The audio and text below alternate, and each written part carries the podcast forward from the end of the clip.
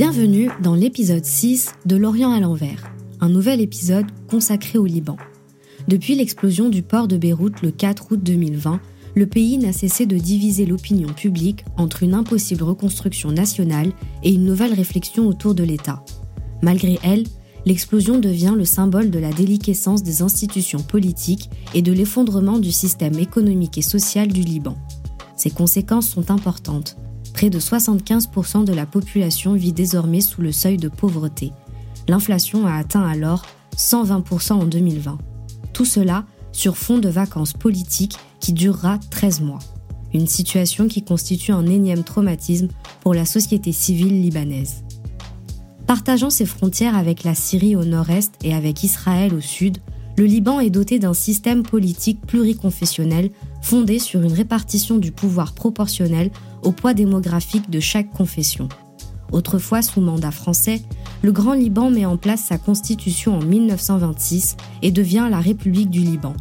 Il faut attendre 1943 pour que le pays devienne indépendant. Après son indépendance, l'histoire du pays est marquée par les conflits avoisinants qui utilisent le Liban en arrière-plan de la situation israélo-palestinienne à l'affirmation du nationalisme arabe. 4 septembre, Liban, le retrait des troupes israéliennes de la montagne du Chouf, attendu depuis plusieurs semaines, provoque aussitôt la reprise des affrontements armés entre les différentes factions libanaises. Druzes, soutenues par la Syrie, Palestiniens, milices chrétiennes, armée régulière libanaise, c'est à nouveau la mêlée générale au Liban qui ne quitte plus la une de l'actualité. Celui-ci fait face en 1975 à une guerre civile sans précédent entre les différents groupes confessionnels présents au Liban. Les accords de Taïf en 1990 signent la fin de la guerre, mais laissent le pays exsangue. Les séquelles de cette guerre sont lourdes. La reconstruction reste laborieuse et est marquée par le maintien de milices armées et par des reprises ponctuelles de violence. Un nouveau système politique est mis en place, mais connaît de nombreuses crises.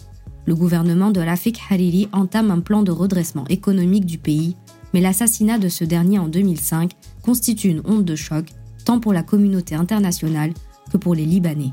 La révolution du Cèdre est née. Né en 1982 après l'invasion d'Israël au Liban, le Hezbollah, armé et financé par Téhéran, n'a depuis cessé de recruter ses disciples dans la population chiite libanaise des quartiers les plus pauvres.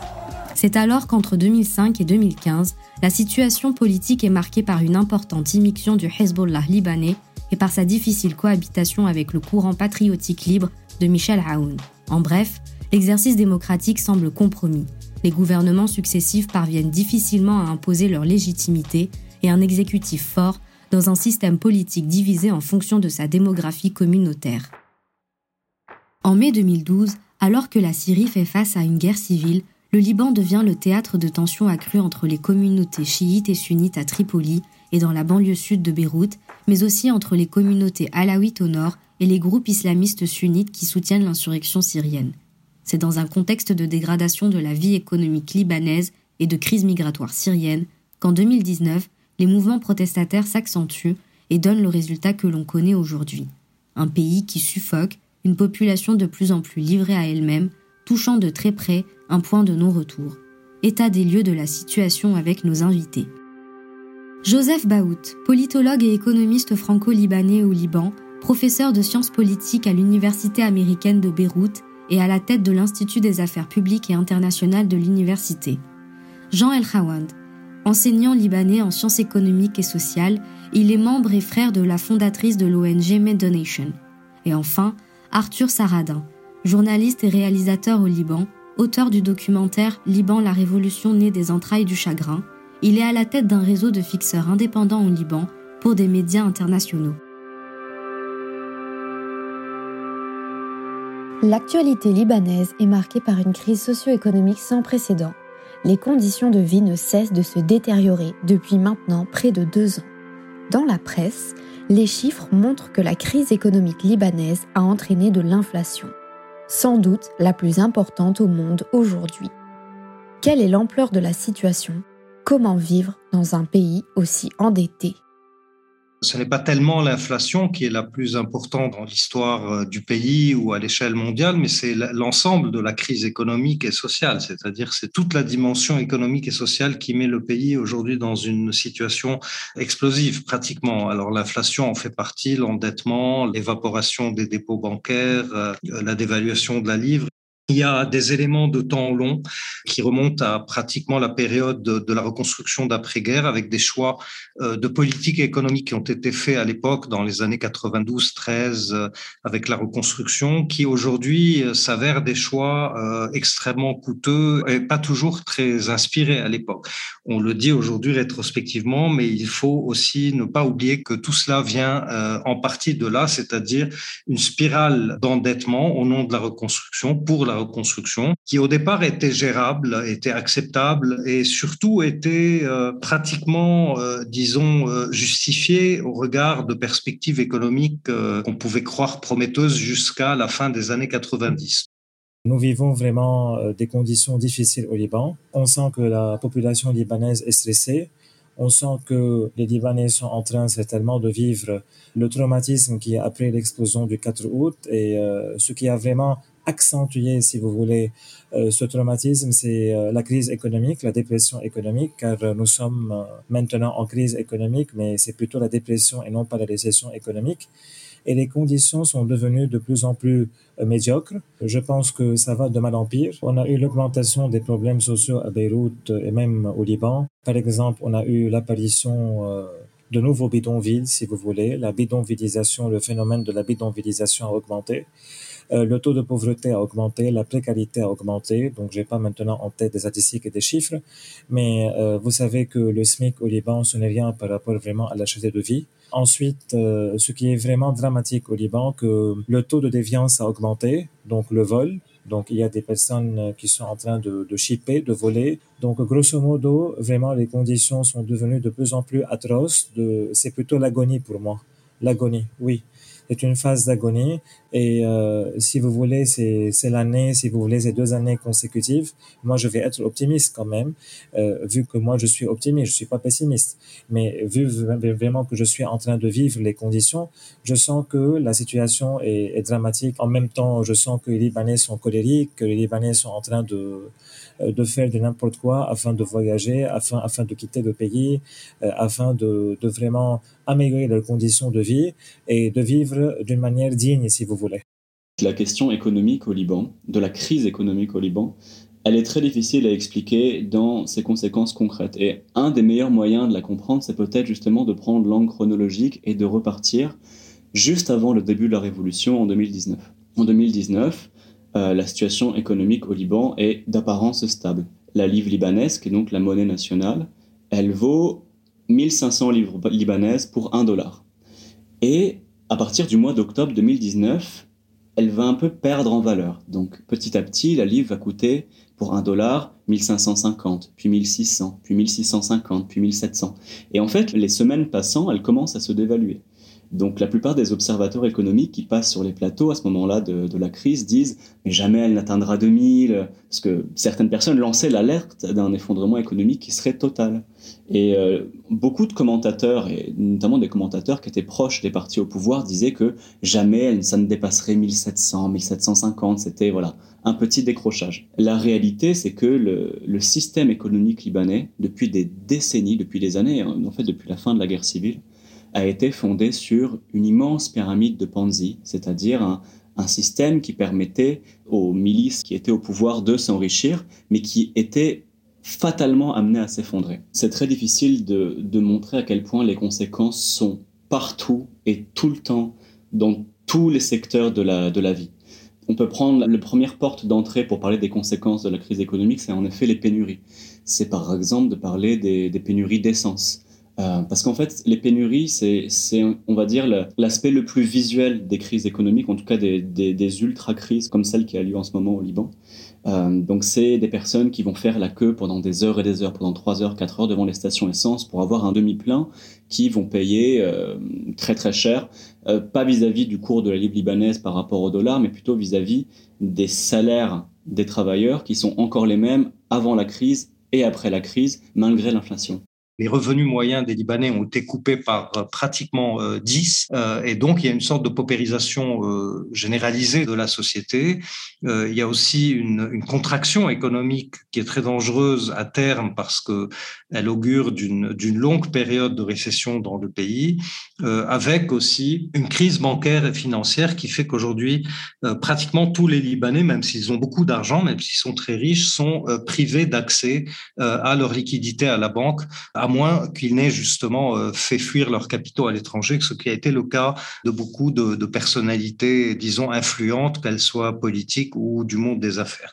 Nous sommes dans une situation complètement bloquée, une économie qui est pratiquement morte ou moribonde, une incapacité à régler euh, la question économique parce qu'elle est euh, tout à fait indexée sur la question politique et la question politique est elle-même en train de muter euh, vers quelque chose de plus en plus incontrôlable, en tout cas par les gens, par la société civile et aujourd'hui avec un risque sérieux de retour à des vieux démons que le Liban a connus malheureusement. Concrètement, la société libanaise est une population qui souffre économiquement. Une crise économique qui atteint les pans les plus essentiels de la vie courante. Toutes catégories sociales confondues se trouvent aujourd'hui heurtées par le manque de denrées alimentaires, de médicaments, ou même encore d'approvisionnement en carburant, indispensable dans un pays où les infrastructures de mobilité restent quasi inexistantes. Tous les matins, des fils interminables se forment le long de l'autoroute qui traverse le Liban du nord au sud. Des milliers de personnes attendent l'ouverture des stations-service. Depuis plusieurs mois, le pays souffre d'une pénurie d'essence alarmante. D'abord, ce qui est frappant, c'est que les banques ne fonctionnent plus, même si aujourd'hui on est fortuné au Liban, on n'a pas accès à ces ressources bancaires, à ces liquidités. Euh, donc il y a une sorte d'assèchement euh, de la liquidité, ça c'est déjà une première chose.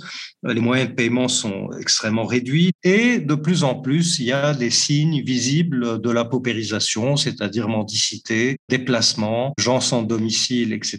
Il faut rappeler que c'est une société qui déjà avant la crise commençait à voir un peu le poids, par exemple, de populations fragiles et vulnérables comme les réfugiés, essentiellement syriens, devenir aussi des, poches de pauvreté, des poches de misère.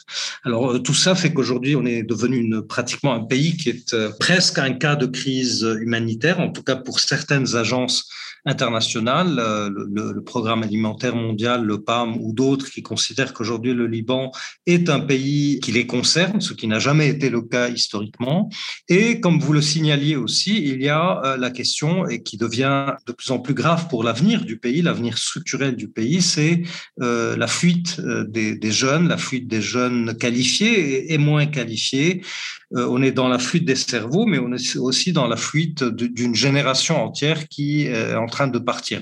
Aujourd'hui, les Libanais, dans toutes les régions libanaises, sont en train d'anticiper, si vous voulez, l'augmentation des prix, dans le sens qu'ils achètent euh, au lieu d'acheter par exemple un paquet de mouchoirs, ils, achètent 10 ou 15 ou 20 euh, car euh, ils anticipent certainement l'augmentation des prix dans deux semaines ou quelques jours. Il y a 5% si vous voulez de la société libanaise ou même 4% qui touchent en dollars. Et à ce moment, donc, je trouve que cette partie ou cette part de la société est un peu à l'aise vu que si vous voulez 100 dollars, c'est à peu près égal à 2 millions de livres libanaises. Et avec 2 millions de livres libanaises, c'est plus qu'un salaire à la libanaise, car les salaires au Liban sont entre 1 million 500 et 2 millions, et vous savez que le SMIC au Liban, c'est à peu près 650 000. Donc, à ce moment, si euh, une personne touche un salaire de 3 000 dollars ou 4 000 dollars ou 1 500, donc à ce moment, euh, avec la dévaluation de la monnaie nationale par rapport à livre libanaise, cette personne sera certainement à l'aise. À ce jour, la livre libanaise, donc elle a un petit peu baissé euh, au mois d'octobre 2021 mais elle a atteint jusqu'à 23 000 livres libanaises pour un dollar. Donc c'est un effondrement de la valeur de la monnaie nationale qui est complet. Et donc cet effondrement, il a des conséquences qui sont très concrètes dans la vie des gens. C'est-à-dire que les personnes qui, avant la crise, gagnaient un million de livres libanaises par mois, qui était le salaire de la plupart des classes moyennes, euh, environ, disons, euh, et qui est à peu près euh, presque le double du salaire minimum qui lui est à 700 000 livres libanaises, eh bien ce salaire n'a pas changé en deux ans. C'est-à-dire que ces gens-là qui avant avaient un salaire qui était euh, équivalent, on va dire, à 700 dollars, 800 dollars, 1000 dollars pour les classes moyennes lambda, eh ben aujourd'hui ne vaut plus que 100 dollars, 50 dollars ou parfois même 20 dollars quand il s'agit du salaire minimum. Donc la crise économique a eu comme conséquence une baisse énorme du pouvoir d'achat. Et la deuxième euh, conséquence concrète, ça a été les inflations.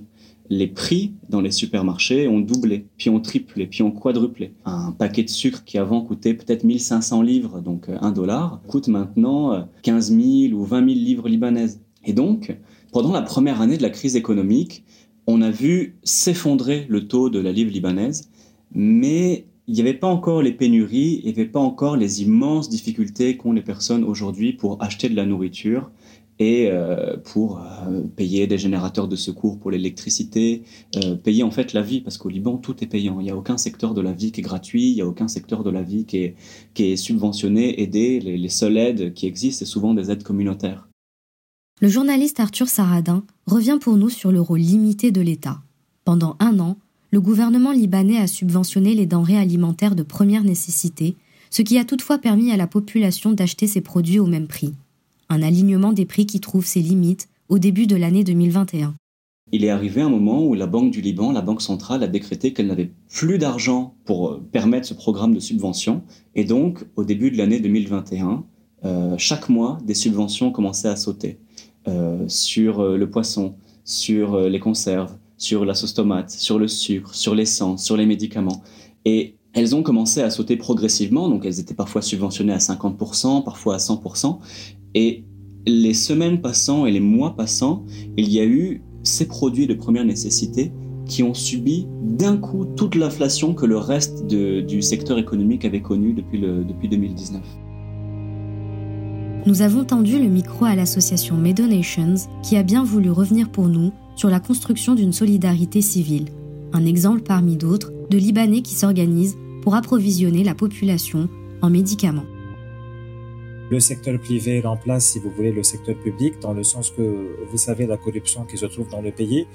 Donc, on a euh, le travail des ONG, la protection sociale remplace ou, si vous voulez, complète le travail de la politique sociale. On a beaucoup euh, d'ONG qui se trouvent au Liban. Donc, Med Donations est une ONG libanaise et par suite, cette ONG travaille dans le secteur euh, médico-social, dans le sens que c'est après l'explosion du 4 août où ma sœur a voulu certainement présenter donc un service social à la communauté libanaise euh, vu que euh, vous savez qu'après l'explosion, les quartiers étaient délabrés, tout est brisé par terre. Donc, elle a voulu travailler dans le domaine social et euh, elle a voulu certainement aider les gens. Pour cette raison, donc, ma sœur lance, si vous voulez, des appels partout dans le monde des appels qui touchent la diaspora libanaise dans tous les pays, euh, afin donc de collecter des médicaments. Et surtout aujourd'hui, avec la crise économique et la dévaluation de la moyenne nationale, les pharmacies libanaises ne peuvent plus acheter, si vous voulez, euh, les médicaments. Et on a ici beaucoup d'épidémies et beaucoup de pandémies où on peut pas trouver un médicament dans n'importe quelle pharmacie. Exemple à moins des choses, paracétamol. Et par suite, la diaspora amène des valises, donc chaque deux jours ou trois jours, donc de plusieurs pays, les pays du Golfe arabo-persique, les États-Unis. Euh, on a par exemple la France. On a à peu près quelques pays européens, donc quelques pays asiatiques. Peut-être on a eu encore une fois de l'Océanie. Donc euh, elle collecte de la diaspora libanaise du monde entier des médicaments et par suite elle donne ces médicaments d'une manière gratuite aux gens. Euh, donc il y a des gens qui, appellent directement l'ONG et par suite elle prend certainement des gens le nom des médicaments, une prescription sous sous certainement une prescription médicale et par suite elle offre ces médicaments euh, aux gens. Et par suite, MedDonation couvre tout le, tout le territoire libanais. Encore, euh, MedDonation, si vous voulez, est en train d'aider encore les gens euh, au niveau des frais des, des opérations à l'intérieur vraiment des hôpitaux, car c'est très cher à l'intérieur des hôpitaux. On paye à peu près 20 millions ou 30 millions ou 40 millions pour faire une opération. Les deux explosions qui ont frappé mardi soir le port de Beyrouth ont ravagé les alentours. Les vitres ont été soufflées à des kilomètres à la ronde des milliers de personnes se sont retrouvées prisonnières des décombres. Ils veulent connaître la vérité. À Beyrouth, des centaines de Libanais se sont massés mercredi devant le palais de justice. Ils dénoncent des pressions politiques exercées contre le juge en charge de l'enquête sur l'explosion dans le port de la capitale.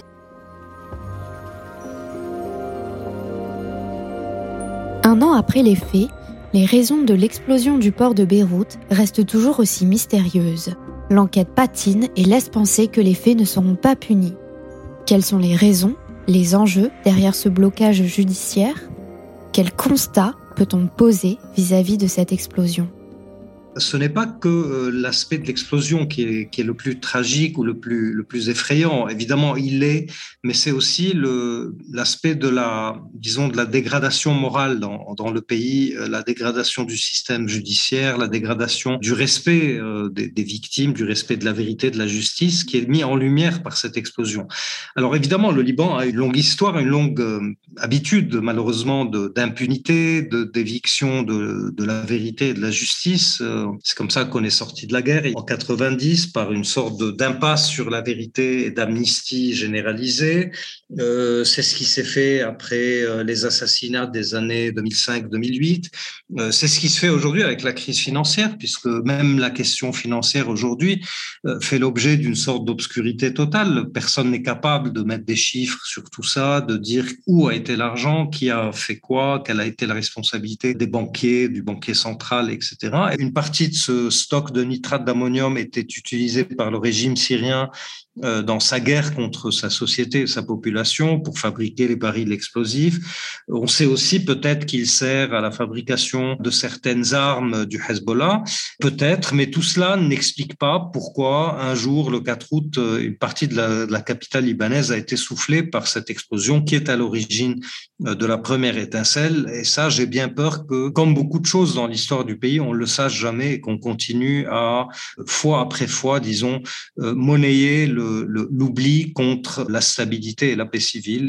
Après une année, euh, on ne sait pas vraiment quelle était vraiment la vraie cause de cette explosion. Euh, je pense que euh, c'est un chapitre donc historique. On ne sait pas qu'est-ce qu'il y a après euh, ce chapitre historique, mais euh, on ne sait pas si, vraiment les, politiciens euh, au Liban et même les, personnes qui sont responsables dans le gouvernement et dans le Parlement sont conscients vraiment de, l'impact négatif de cette explosion sur le quotidien des Libanais. surtout, vous savez que d'un point de vue, j'ouvre une parenthèse, d'un point de vue médical, il y a beaucoup de Libanais qui, prennent aujourd'hui le Cipralex, qui est vraiment un, médicament qui stimule, si vous voulez, l'hormone du bonheur. Vu qu'ils sont certainement esquintés, ils sont tellement ravagés par vraiment les conditions économiques et par certainement euh, les pertes après l'explosion du 4 août, vu qu'il y a beaucoup de Libanais qui ont perdu leur maison, qui ont perdu certainement leur travail. Il y a beaucoup de Libanais qui sont au chômage aujourd'hui. Euh, il y a beaucoup de Libanais qui ne peuvent pas manger donc tout au long du mois. Donc je pense que les Libanais aujourd'hui s'intéressent à satisfaire leurs besoins euh, et en second lieu à chercher la vérité. Mais pour chercher la vérité, il faut manger et boire. Donc maintenant, le but de la personne libanaise, du citoyen libanais, est de manger et boire afin de pouvoir chercher la vérité. Un écho perpétuel de l'explosion. Euh, tu sais, là, on, bon, là, on est le, le 4 octobre au moment où on enregistre. Il y a deux heures, on était avec les familles des victimes parce que tous les mois, tous les quatre du mois, se réunissent devant le port pour euh, porter les photos de leurs défunts, les photos des victimes, tenir un discours, parler de l'enquête, essayer un peu d'utiliser le peu de, présence médiatique qu'elles peuvent grappiller pour demander justice et, et rappeler que l'explosion a eu lieu, euh, comme si on pouvait l'oublier. Mais malheureusement, certains l'oublient, surtout euh, dans les hautes sphères du pouvoir. Et en fait, ces, ces familles-là, par exemple, elles disaient aujourd'hui, elles disaient pour moi, chaque jour, c'est le 4 août. Chaque jour, c'est une explosion. Chaque jour, c'est une catastrophe. Parce qu'en fait, l'explosion, elle a été comme figée dans le temps par la crise économique, par la non-réaction des pouvoirs publics, par l'absence même d'une infime réaction humaine de la part de la classe politique qui n'est même pas descendue saluer les victimes, qui n'a même pas pris position, ou alors des positions qui étaient intéressées, des positions qui étaient pour euh, dénoncer telle ou telle autre milice, tel ou tel autre concurrent politique, et qui au final n'ont pavé la voie à la justice d'un des plus grands crimes de négligence qui ait pu exister? Bien sûr qu'il y a des, obstructions politiques. En fait, il y en a tous les jours, vis-à-vis des juges, vis-à-vis des familles des victimes. Euh, et ce qui fait peur et ce qui est assez terrifiant, c'est qu'elles sont de plus en plus décomplexées. Alors là, il y a des journaux libanais qui, ces dernières semaines, ces derniers mois, révélaient que, euh, notamment le, Hezbollah, avait euh, menacé assez directement par un de leurs intermédiaires, le, le juge Bitar, qui était euh, chargé de l'enquête. Ce jeudi, Beyrouth a été le théâtre d'une guérilla urbaine obligeant l'armée à se déployer pour sécuriser les rues. Ces violents affrontements ont fait plusieurs morts. Ils ont éclaté en marge d'une manifestation de militants chiites du Hezbollah et d'Amal. Tous s'étaient donné rendez-vous devant le palais de justice de la capitale libanaise pour demander le remplacement de Tarek Bitar. L'impunité continue à provoquer des scènes de guerre civile au Liban. Sommes-nous arrivés à un point de non-retour? À qui profite cette crise? La pression qui est exercée aujourd'hui sur le juge chargé de l'enquête est une pression qui provient euh, de plusieurs parties à la fois, mais aussi euh, elle est extrêmement saisissante du point de vue du Hezbollah. C'est-à-dire que le, Hezbollah, qui est un parti qui aujourd'hui, évidemment, a la haute main euh, sur tout ce qui est stratégique dans le pays, qui peut faire la pluie et le beau temps, euh, est monté en, première ligne de façon extrêmement surprenante et presque dans euh, la, la, volonté de faire capoter cette enquête et de révoquer le juge. Comme si, en se faisant, il signait un tout petit peu son acte de culpabilité ou la preuve de sa culpabilité. Mais ce qui est maintenant, aujourd'hui, important, depuis les événements de, jeudi passé, c'est que cette question du juge n'est plus qu'un combat judiciaire ou un combat politique, elle devient un combat presque dans la rue avec euh, pratiquement aujourd'hui euh, une sorte de chantage absolu qui est fait par euh, les forces comme le Hezbollah ou autres par rapport au gouvernement et qui consiste à dire soit la révocation de ce juge, soit on bloque la marche du gouvernement, la marche du pouvoir et, le pays s'enfonce encore plus dans la crise. Le sentiment qu'il y a au Liban, c'est que c'est assez décourageant parce que il faut bien savoir que ces cibles-là, qui sont des, des, politiciens qui ont été ministres, pour la rue, pour les familles des victimes et pour les personnes qui sont issues du mouvement de la Révolution, euh, ce sont des sous-fifres. Ce sont des personnes qui sont les premiers sur la liste, mais qui sont loin d'être les derniers, tant on sait à quel point toute la classe politique, et ce jusque dans les hautes sphères de l'État, était au courant de la présence du nitrate d'ammonium, euh, était au courant de la potentielle explosion qui aurait pu euh, ravager euh, la ville entière et n'ont rien fait. Et donc ça, ça a été prouvé par des échanges de lettres entre euh, des généraux de la Sûreté générale, entre les, des autorités du port et par exemple la présidence de la République qui étaient au courant mais qui n'ont rien fait. Le pays est resté sans gouvernement pendant près de 13 mois. La vacance politique révèle-t-elle un pays désuni sur le plan politique? Quels sont les défis de ce nouveau gouvernement?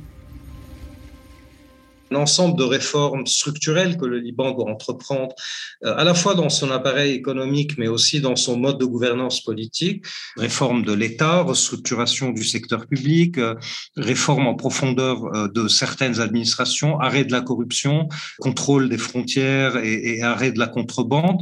Bref, un ensemble de choses, disons une liste de prérequis de réformes que la classe politique traditionnelle au Liban n'est pas capable d'entreprendre parce qu'en fait, d'abord, elle est à l'origine de ce problème et elle n'a pas la solution. Deux, parce qu'elle vit largement de ces, circuits de corruption et d'économie informelle et d'économie parallèle et que donc les réformes sont en fait tout simplement lui demander de scier la branche sur laquelle euh, cette classe politique est assise.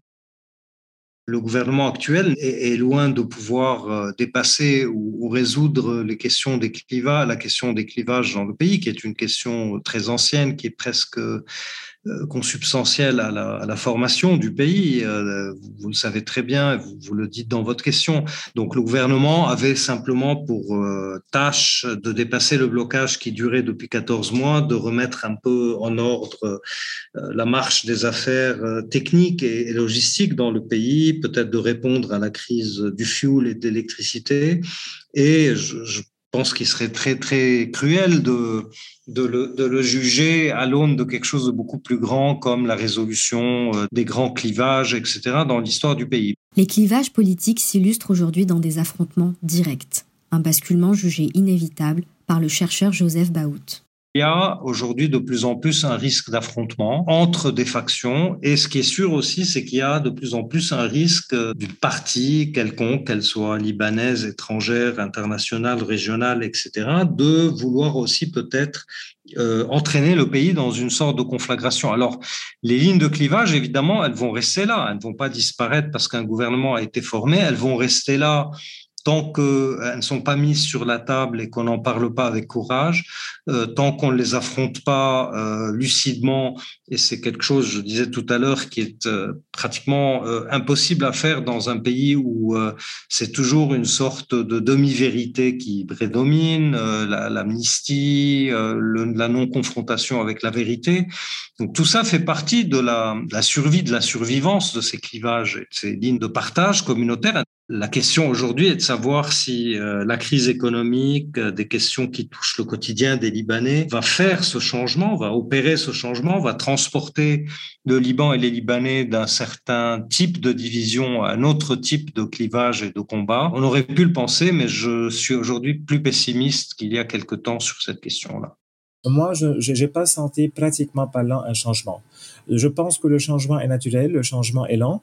J'ai pas senti vraiment un vrai changement et le changement ne peut pas être radical car le changement radical est après une guerre, une révolution. Mais j'ai pas encore senti la réforme. Certainement, pour avoir une réforme, on a besoin d'un temps, d'une année, deux années peut-être. Euh, on n'a pas eu des interventions subites de la part des ministres aujourd'hui. Moi, personnellement, je sens que tout est encore statique, tout est encore figé. Les prix sont en train d'augmenter. Il y a une très grande spéculation monétaire immobilière et, financière qui se trouve sur le marché, j'ai pas senti vraiment cette union et cette tendance patriotique qui se trouve au Liban. Vu que euh, il y a beaucoup de Libanais qui quittent le pays. Ils présentent certainement leur démission. Donc, euh, on a certainement un taux d'émission euh, dans les écoles qui, était horrible cette année. Même il y a, si vraiment je parle des écoles maintenant, car je suis dans le domaine, il y a des profs qui présentent leur démission aujourd'hui. dans d'autres entreprises encore, il y a des, candidatures presque maintenant vacantes, plutôt des postes vacants. Ce gouvernement ne va rien faire et ne pourra rien faire parce que il faut voir de qui il est fait et dans quel contexte il naît et, euh, sous la coupole de quelle idéologie et de quelles ambitions. Après l'explosion du 4 août, après la démission du gouvernement de, de Hassan Diab, il y a eu un vide politique pendant un an où toutes les crises qui ont touché le pays, sanitaire, économique, social, et on pourrait continuer à utiliser des adjectifs pour les lister, n'ont pas été réglées, n'ont pas donné naissance à des réformes, mais en fait se sont aggravées, à un point que sans doute elles ne pourront peut-être, pour certaines, même plus être résolues tant le point de non-retour a été franchi. Les gens demandaient pour la plupart un gouvernement indépendant.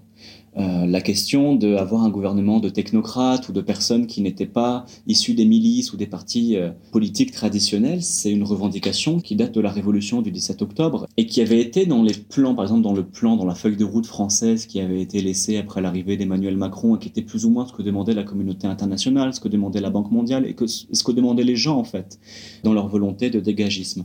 Quand on voit la, la réalité de ce qui a été fait dans la composition du gouvernement, en fait, c'est un gouvernement confessionnel. Pendant un an, la seule préoccupation qui a été euh, au cœur de la formation de ce gouvernement, c'était va-t-il respecter le partage entre chaque confession? Va-t-il respecter l'attribution de portefeuille ministériel à chaque parti confessionnel, ces anciens partis confessionnels qui sont des milices, des anciennes milices de la guerre civile? La seule porte de sortie que, les personnes envisagent qui pourrait être organisée par euh, ce gouvernement, c'est des élections. Ce serait que euh, en avril 2022, dans quelques mois, comme prévu, il y ait des élections indépendantes qui soient tenues, qui puissent être surveillées, où il ne puisse pas y avoir de triche, où il ne puisse pas y avoir de clientélisme. Le problème étant que, par exemple, les élections de 2018 avaient été reportées de trois ans euh, sous prétexte économique, avait pas assez d'argent pour les organiser. Euh, alors qu'on avait en réalité, c'était simplement pour gagner un peu de temps et justement pouvoir euh, enclencher suffisamment la machine clientéliste. Le rôle de la France a marqué l'histoire du Liban. Quel est le rôle de la France au Liban aujourd'hui? La France est-elle trop présente? Ce rôle est-il accepté ou contesté? Que pensent les Libanais de l'ingérence des puissances internationales au sein des affaires du pays? Le pays a été largement formé par la période des mandats euh, français et britanniques dans cette région. Ça, c'est une constatation, c'est pas une question d'opinion. Euh, la France a largement pesé sur la constitution euh, du pays, de sa culture politique en grande partie, enfin dans une grande partie en tout cas, euh, d'une partie de ses élites, d'une partie de son administration publique, de son de, son droit, de, de, sa loi, etc. Ça, c'est des constats euh, qui sont au-delà de l'opinion. Maintenant, est-ce que ça veut dire qu'il faut rester éternellement, euh, disons, prisonnier entre guillemets de cette relation? Pas du tout. Je crois pas que c'est la question ici. Évidemment, la France est un pays qui se soucie du Liban. Le Liban regarde la France en partie, en tout cas pour une grande partie des Libanais ou une bonne partie des Libanais comme une sorte d'acteur bienveillant, etc.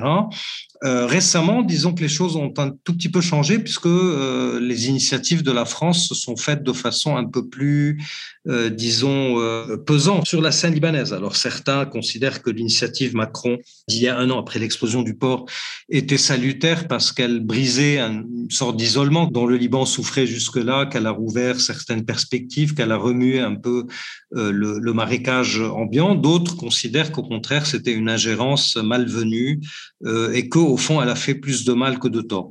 Euh, il faut aussi savoir que la question euh, internationale au Liban est une question extrêmement clivante, c'est-à-dire que certains peuvent faire exactement la même description que vous avez faite de la relation franco-libanaise avec ses côtés euh, positifs et ses côtés négatifs en parlant de l'Arabie saoudite, de l'Égypte, de l'Iran, des États-Unis, de la Russie, etc.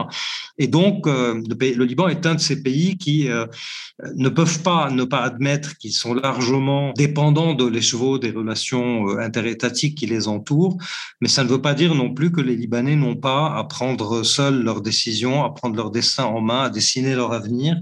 Disons que il y a des grandes divergences d'opinion chez les indépendants et chez les, les, militants au Liban sur ce qui a toujours été le problème du Liban. Et les plus gros problèmes du Liban, ça a été le confessionnalisme, les partis confessionnels et les ingérences étrangères. Le Liban, ça a toujours été un pays qui a servi un peu de hub de l'ingérence de toutes les puissances étrangères au Moyen-Orient, qu'elles soient américaines, israéliennes, iraniennes, euh, saoudiennes, euh, du Golfe, syriennes aussi évidemment. Donc le Liban a été malade de ces ingérences et de ce confessionnalisme pendant des années, et donc beaucoup des activistes et des militants aujourd'hui sont réticents. Mais c'est vrai que les médias français ont énormément relayé cette image, je ne sais pas si vous vous souvenez, mais du président Emmanuel Macron, qui était venu enlacer une Libanaise dans la rue, qui était venu euh, essayer de réconforter les gens qui avaient vu leur maison détruite. Au plus près des lieux de l'explosion, pour mieux mesurer l'immensité de la catastrophe. Emmanuel Macron ce matin sur le port de Beyrouth, premier chef d'État étranger à faire le déplacement. Et c'est vrai que beaucoup de personnes au Liban ont partagé cette, euh, cette image, l'ont mise en avant, mais pas forcément pour faire l'éloge de l'aide étrangère, mais c'était surtout un moyen de critiquer leurs propres politiciens. C'était un moyen de dire, regardez, il faut que ce soit une puissance étrangère, un président étranger, qui vienne sur les lieux du drame pour venir réconforter les gens qui ont tout perdu, alors que pas une personne issue de la classe politique, aucun dirigeant n'est venu descendre. Euh, c'est totalement ahurissant. Et donc, euh, c'est un peu servi de prétexte en fait à la critique des, politiques en interne.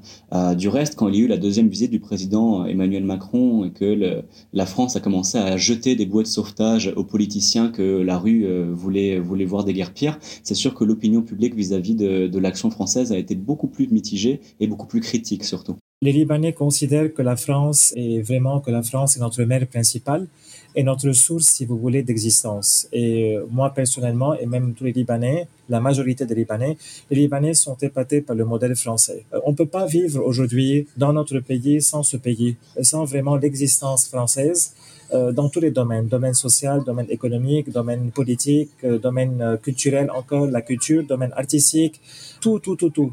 Donc euh, vraiment, les Libanais, il y a beaucoup de Libanais qui adorent la France, qui adorent vraiment euh, l'hexagone français et qui donnent une importance à cet hexagone, qui donnent une importance à la place stratégique et à la puissance française dans le monde.